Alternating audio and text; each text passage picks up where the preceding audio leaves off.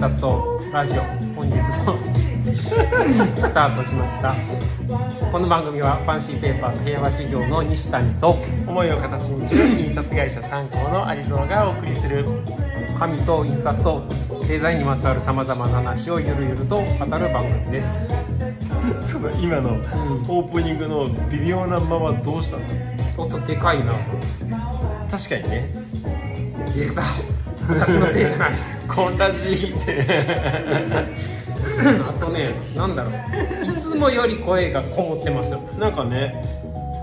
ちょっと本当ごめんなさい、あ。ちょっとおかしいですね、うん。でも喉おかしくないですよ。うん。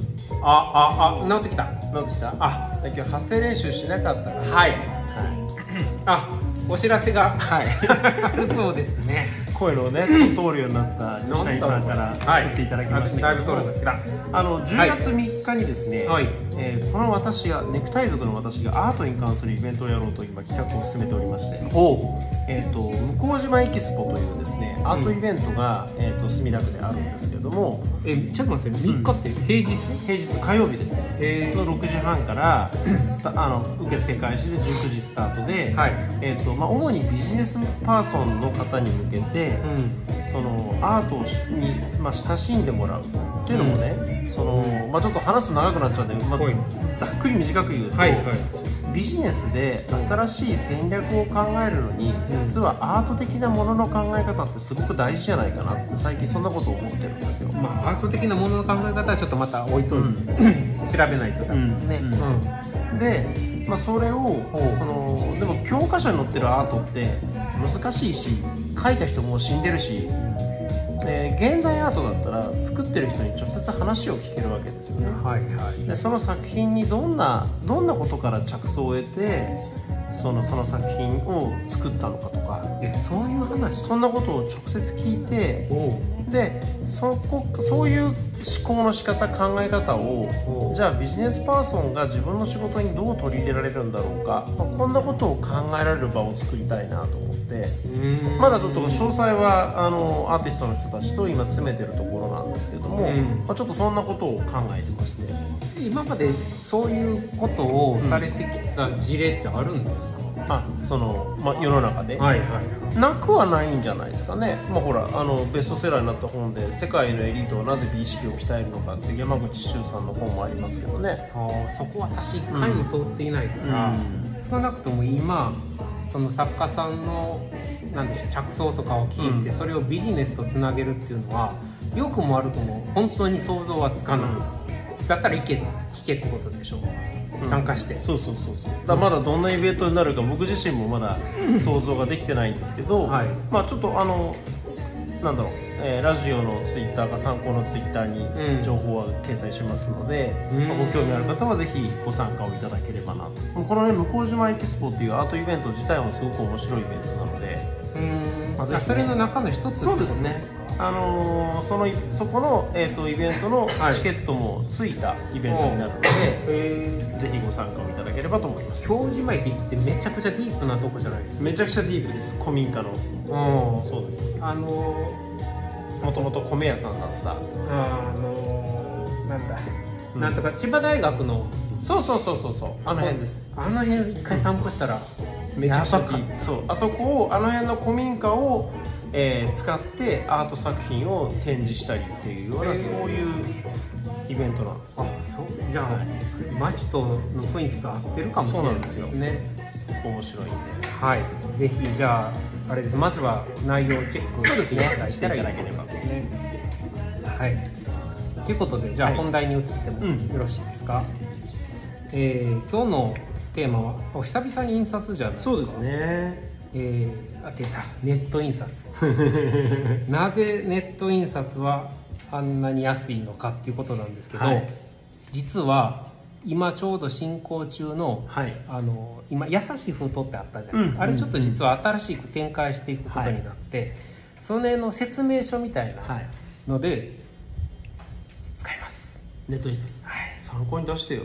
だって300部でそうなんですよ。350部でそう。3000キャンペーン中だったんですよ、そうなんです。もう劇的にね、うん。ネット印刷安いじゃないですか。劇的に安い。劇的に安いんですよね。でどれぐらい安いかっていうと、はい。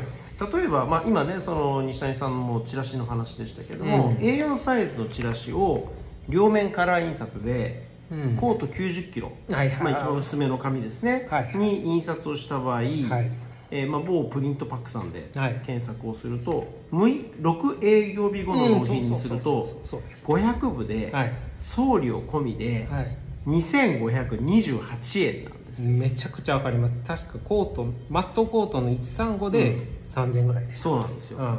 でちなみにねこの印刷物を参考で印刷すると、はい。送料を入れたとしても、はい。入れたらうん。安くてもうん。4万5千円から5万円しちゃう。んそれ。も知ってます。でね。はい。いや僕でもこのプリントパックの、はい。えー10 20倍20倍なんですだから簡単に言うとね。そうですね。金額が。うん。20倍給料もらってないわけですよ。うん。確かうん。にって言っていいのか。そうそうそう。でこの違いがうん。どこにあるのか、うん。まあ、ビジネスモデルが全く違うわけですけども、うん。まあ、その辺をちょっと解説した上でじゃあどうあの、まあ、安いものはねこれまあ敵に塩を送るような話ですけれども、はいはい。積極的に使ってもらった方がいいと思うんですよ。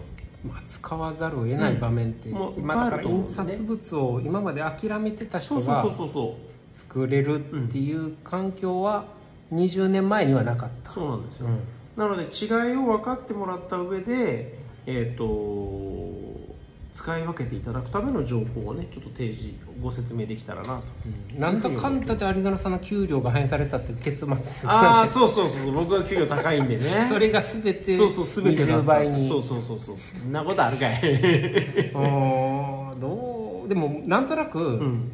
規模の原理みたいなのはもちろんあります。あるんだろうな、はいまあ、まあ、それが違いの一つ目コマーシャルもガンガンしてね。はい、規模の経済性、はいはい。ですから当然、まあ、売上の、ね、正確な額はあのー開こう開示されてませんけどまあ、多分参考の100倍ぐらいは売ってるはずなんですよ、うんうん売上でいうと、はい。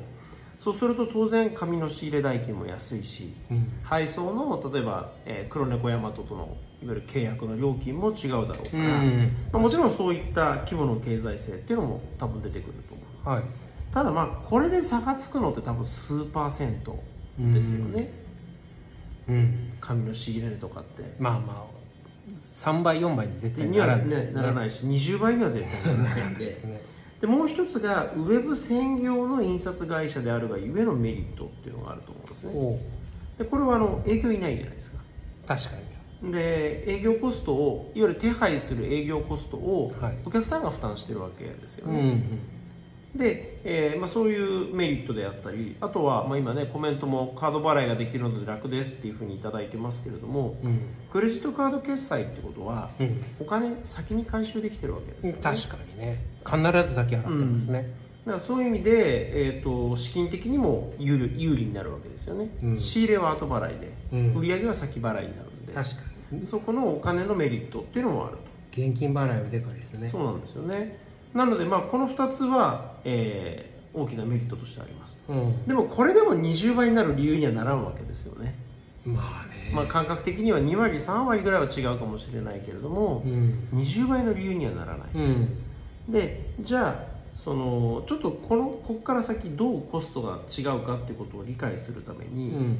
まあ、参考のような一般的な印刷会社のうん。コスト構造を考えると、うん。こうちょっと見えてくるんですけど、うんうん。さっきこのチラシ、えー300枚、えー500枚500枚かで、えー印刷した場合に5万ぐらいっていう話をしました全部込みで要は見積もり書5万ってことそうそうそうそうそう。はい。この5万円がうん。どういうコスト構造になっているかと、これは気になるところですはい。ね、そうするとねざっくり言うと、うん。えー最初にまあデータが入ってきて、うん。データチェックして、うん。えー印刷するための面付けをしてっていう DTP 作業ありますよね。はいはい。これが大体5000円ぐらいです。ああ。5000円。まあ、この時点でだからもうプリントパックさんの値段超えちゃうんですけど で半台。はい。半を出しますね4版分、はい。表裏で8版分。はい。これがね大体まあ2万円ぐらい。8枚出したら2枚。はいでまあ印刷。はい。これも大体2万円ぐらいです。あでも一個一個考えたら安いよな。安いですよね。うん。色出しして実際本刷りしてっていうことを考えると2万円ぐらい、うん。で紙代がまあ250枚梱包、うん。全版で250枚なんで500枚半載にして500枚梱包になりますから、えー、と仕上がりでいうと、えー2000枚分1梱包できちゃうわけですよね、そうするとまあ最低で3000円かかるもっと高い紙行きましょうよ。と それまた別の話だけどね。であと断裁だとか梱包だとか発送で2000円ってして、まあ、大体5万円ぐらいになるわけです、うわ全然高い感じしない。しないでしょ、え逆に言うと、うん、2528はやばくないですか？やばいんですよ。で2528も円。ここにはね実はからくりがありましてね。うん DTP その面付けしたりデータを加工するお金。うん。それから版を出すお金、うん。この2つで、えー、2万5000円。うん。ですり代も、まあ、正直その何千部ってならなければほぼ固定費なんですよ。うん。だって実際500部ってことは投資枚数でいうと125枚ですからうん。ものの数分で通っちゃうわけですね。陰気代っていうわけでもないですよ。そうです。時間セッティングコストなので、うん。そうするとその印刷一つのジョブが安定して色が出るまでに多少時間がかかるわけじゃないですか。その分のコストのが、えー、とかかっちゃうんでうん。結局5万円のうち4万5千円ぐらい固定費なんですよ。うん。で紙代もさっき言ったように2000枚までは固定費なわけじゃないですか。もうそんな一梱包だから。そうすると5万円のうち4万8000円ぐらいはうんこれ今500枚だろうと1000枚だろうと2000枚だろうとうん。変わらないコストなんですよね。まあそれがオフセットの。特徴じゃないですか、うでまあそういうのが今までのオフセット印刷の特徴だったわけですけども、ん。これを、まあ、ネット印刷の方々はイノベーションを起こしたんですよね、うん。でこの固定費が高いからロットが小さいとうん。高くついてしまう。でだから手が出せないっていう問題に対してこのさっき言った、えー4万8000円の固定費をうん。1社で割らずに具体的に言うと8社で割るっていうやり方を彼らは考えたんですね、うんなるほどね。まあ、要するにあ通常 A4 のチラシを印刷するんだったらそうシェアオフィスですまさに、うん。その4面同じ原稿をつけて印刷をするのがうん。今までの考え方だったとしたら、うん。で、えっと500枚印刷するとしたら4面ついてるから125通しで印刷をしてた、まあこれが、えっと、うちの場合菊版祭の機械ですけど全売の全版の機械だと8枚つくわけですよね。そんなに都合よく条件シェアオフィスできるメンバー揃うんですか？だから日数を伸ばすんです。営業日数によってあの納品日までの日数によってコスト全然違いますよね。うん違うあれ日数を待てばたくさんの原稿が入ってきてうん。同じ枚数同じ紙の仕事をまとめて印刷できますよね。まああとあれかコマーシャルしてどんどん営業かけてるからうん集まるんだ、そうですそうです。全国から。そうですそうです。でそうするとさっきの、えっと4万8000円。仮にですけどうん。4万8000円を8社で割ったらうん6000 6000円。ぐらいじゃないですか、まあ一気に下がるなまあ、そうするとさっきの2500円の金額のねまあ倍ぐらいまで、ね。まあ、2 3 0円の差になりますから。確かに。これああそういうことか。そう。そうするとまあ安いもの、うん。ドットの少ないものは意図的に価格を下げて、うんうん。新規開拓のためのコストで2000円使おうって言っても割に合ってきちゃいますよ、うんうんうんうんなるほど。だから10倍20倍コストが開いてしまうのは実は小ロットになればなるほど、うん。そこの差が大きくなってくるんです。うん。そしたら面積が大きくてそんなシェアできなかったら、はい。下がり率も減るんでしょうね。だからポストカードとかになったら逆にもっとうんシェアできます出てくる可能性はあります。まあもちろんねポストカードのジョブがどれだけあるかっていうことはうん。あると思うんで多分 A4 のチラシっていうのが一番多分枚数として、ね、ジョブ数としては多いと思うのでそこが一番こうなんていうかな。このモデルのメリットが大きく出るところだでとは思います。刺とかもワンコインとかでやってるじゃないですか。そうですね。あれもザーってつけてるんでしょうね。そうですね。あのまあ、あとはオフセットじゃなくてオンデマンドでうん多分名刺なんかはやってるケースが多くて、オンデマンドでさらに面付けもしてるんでしょうね。えっとねそれとあとはラインですね。製造ライン。また別な。名刺専用のラインを作っているので。完全に全自動みたいな。そうですそうです。あのこれね。面白い話っていうか変な話なんですけど名刺印刷するじゃないですか、うん。断裁するでしょ。はい。断裁すると飛ぶんですよね。ん飛ぶってバサッと切ると、はい。最後の人たちをすると、うん。名刺の形になった時って両サイドを押さえるものがないから、うん。バサッと砕け散るわけ。うん。あの束が散るんですよね、そうすると A さんと B さんの名刺を隣り合わせて印刷してその山がバサッと刃の力でうん。砕けると100枚積み重ねたものが200枚 A さんと B さんがごっちゃになっちゃうわけですよね、うん。これまた手で分けたりしうんないといけないんですよね、でも名刺専用のラインだったらオンデマンド機から出てきてあもうそのまんまなんていうのかな機械で切って、うんばらけないような状態でもう機械が積み重ねて100枚の束になって出てくるので、ーうん。その専用の、うん。あのーラインを持っている強さっていうのはありますようね、ん。ちょっと面白そう。ん。うもうだからもう名刺専用の全てこうできてるってことそうですね。そういうラインを組まれてますね、まあ、今ちょっとねコメントでいただいたのが後加工がうまくいかなかったりもんいかいかないかったり問題だったり紙が一定ではないことが気になることがありますよね、そうそう、まあ、紙がね一定じゃないそのコートならコートっていうもう一銘柄になるケースが多いですもんね。もちろんね。だから私あのこのテーマはい。最近有ドナさんが考えていただいてなんかこのまんまの流れで終わったらちょっとかわいそうだなって。いやそう自ら首を絞めるようなね。うんうんうんあのなんだ,、うん。だから特色とかね、うん。今書かれてますそうですね。特色こだわりのものはどうなるんだろう。まさにここが、うん。その、まあ、使い分けの話になってくるのかなと思うんですけど。うん。これそのなんだろうな、まあ、一つはその8社で固定費を分けてるわけですから、うん。チラシだったら8社分のチラシが面付けされてるわけですよね、うん。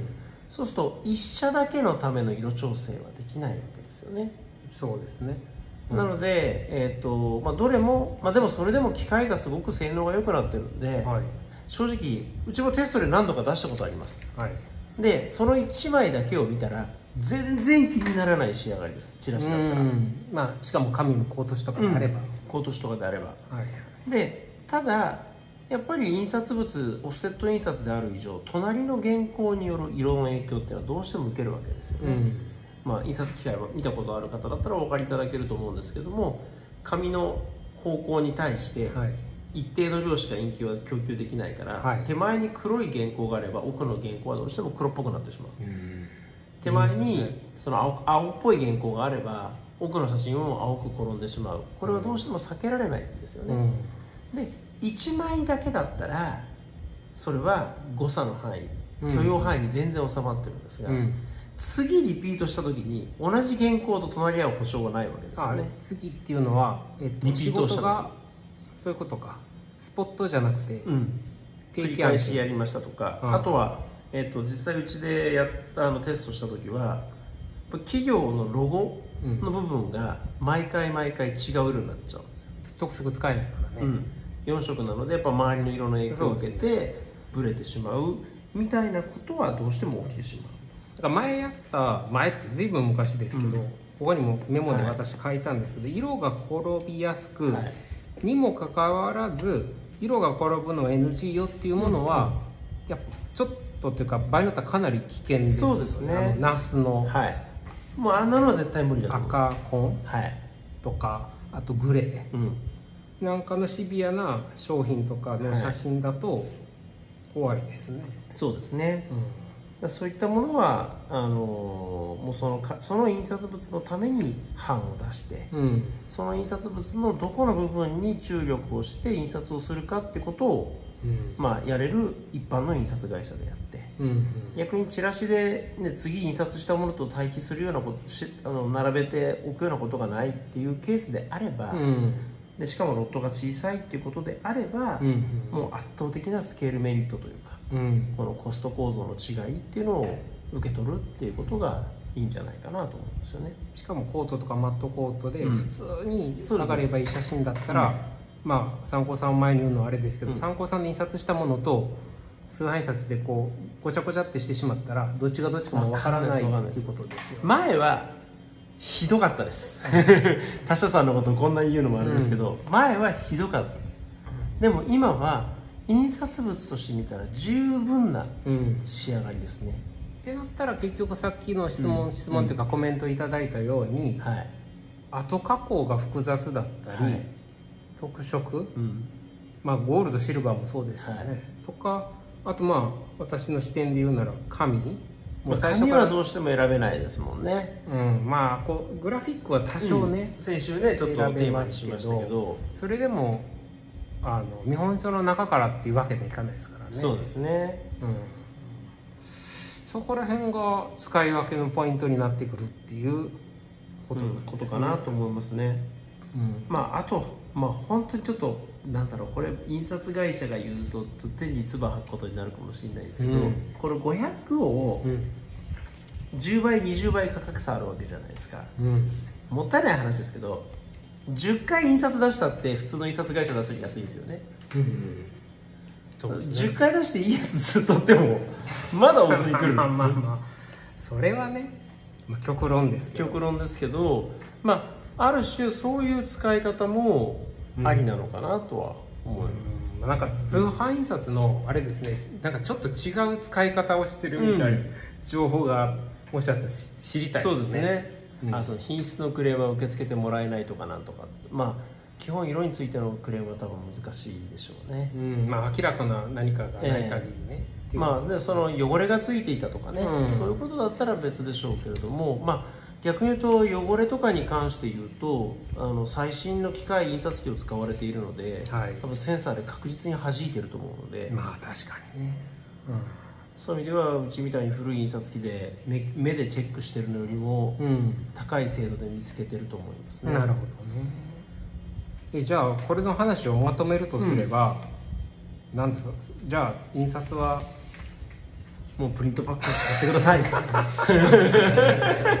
っていうのは冗談ですけど、うんどういう割り方がいいまあうまく使い分けるってことじゃないかなと思います。まあだから最低限、まあ、他にもいろんな条件とかあるんでしょうけど、今言ったのはもう本当の一番分かりやすいところで、まずはそこで使い分ける、逆にその500枚だけそれもばらまくためのチラシを使作るっていうことだったら、迷わずネット印刷行った方がいいです。うん。それは本当に何だろう。あのー公園でサッカーするのに、うん。オーダーメイドのスーツ着るようなもんだと思うんで、うん、うん、もうそれはユニクロの服でいいわけですよね。なるほどね、うん。あそういうことですね、うん、なんかそういうふうにでもここ一番って時は、うん。もうねもうもうさ一丁羅を着てうん。デートに行くようなものだと思うんで、まあでもそういう印刷物逆に今増えてきてますけどね。う、ん。うん。紙もだから結構高いそうですね。ミスタービエラスみたいのを使って、でカタログを作る。しっかり作る、うん。増えましたよ。だそう増いうな。んだろう割り切りというか、うん、メリハリ、メリハリが大切なんじゃないかなと思いますね。で印刷会社の社長が言うのもね、うん。手に唾を吐くような話かもしれないけど、うん。それがまあ印刷会社のその生き残っていく一つの,、うん。あの方法かもしれないですよね。はい、ということで、ということではい。えーなぜネット印刷はあんなに安いのかということで、はい。お話をお聞きしました。はい。ということで時間が5分半はい。少々余ってるんですけども、ちょっとね大事なはい。お知らせおが知らせが。あるんですけども、まあ、かなり突然のお話にはなるんですが、えー、と次回次次回だから10月4日はい。の水曜日で、えー一旦この「紙と印刷ラジオ」は終了とはい。合ってますよね。合ってます。はい。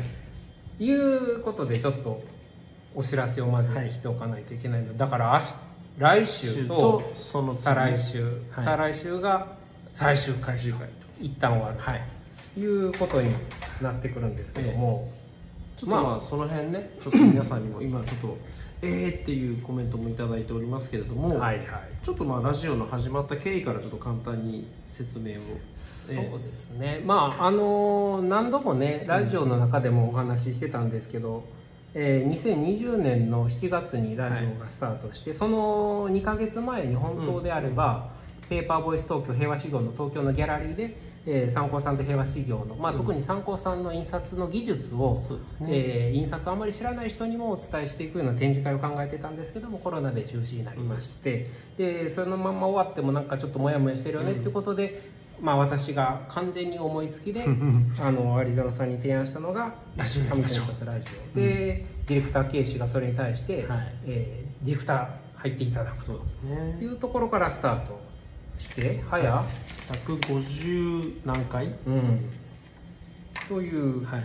ところで、まあ正直ここまで長く続けるつもりは なかったんですけどね。まあ、維持でも100回いけたらなっていうところはあったんですけど、でまあ大体これありがたいことに直近のゲストトーク先週でも100名以上の方がお聞きいただいたっていうことを考えれば1万5000人ぐらいの人たちが延べ、ね。延べですけどね聞いていただいたってことになって、まあ、本当にこれはもう感謝しかないんですけれども、まあねだいぶ時代が変わってきたっていうところが、はい。